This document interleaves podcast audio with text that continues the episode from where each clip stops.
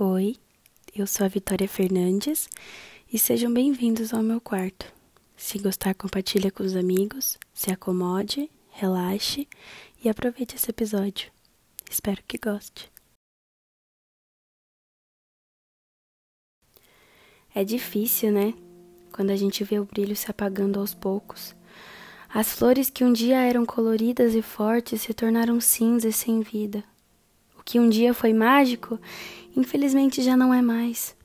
Você tenta lutar e mudar as coisas, fazer diferente, mas uma hora essa força se esgota e você se cansa de correr atrás.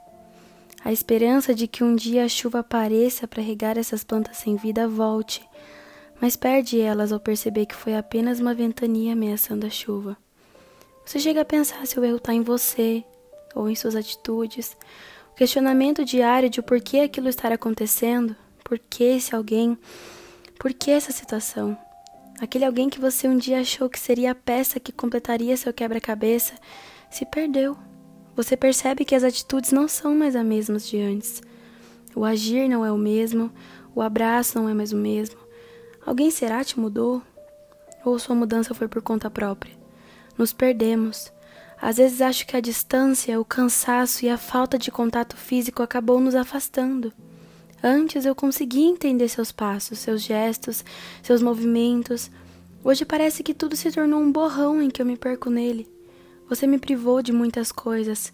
Parece até que já não me permite mais fazer parte da sua vida. Você não é mais o mesmo. Não é essa versão que conheci, que vivi ao lado, que prometi nunca deixar para trás. Por favor, se lembre de mim, me abrace como antes, converse comigo como antes, olhe para mim como olhava. Volte a ter o brilho no olhar como tinha.